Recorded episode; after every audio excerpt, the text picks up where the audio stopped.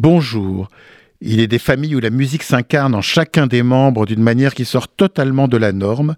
En l'occurrence, je veux parler aujourd'hui d'une famille israélienne qui symbolise de manière éclatante cette inégalité de traitement. Je veux parler de la famille Kam. Dans la famille Kam, il y a tout d'abord la mère, Rachel, qui durant une trentaine d'années a été altiste au sein de l'Orchestre Philharmonique d'Israël, années durant lesquelles elle a notamment joué sous la direction de Leonard Bernstein ou de Zubin Mehta, excusez du peu.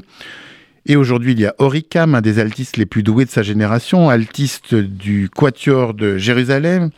Et enfin, il y a Sharon Kam, une des grandes clarinettistes de l'heure. Si j'en parle aujourd'hui, c'est parce que nous aurons la chance de pouvoir l'écouter le 16 mars prochain dans ce lieu imposant qu'est la cathédrale de Saint-Louis des Invalides à Paris. Ce n'est pas la première fois que la clarinettiste israélienne y jouera, car beaucoup de musiciens israéliens ont pu jouer durant les saisons musicales des Invalides, en particulier durant une période malheureusement aujourd'hui révolue, pendant laquelle l'ambassade d'Israël pouvait y convier certains des meilleurs musiciens du pays. Le 16 mars prochain, le programme sera riche et festif.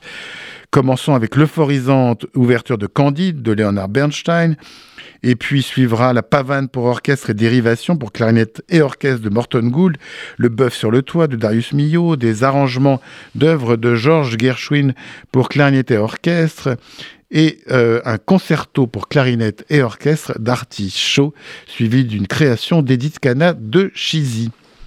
Donc un programme très excitant le 16 mars prochain. Et quant à moi, j'aurai le plaisir de vous retrouver dimanche prochain pour une nouvelle interview. Bonne journée sur RCJ.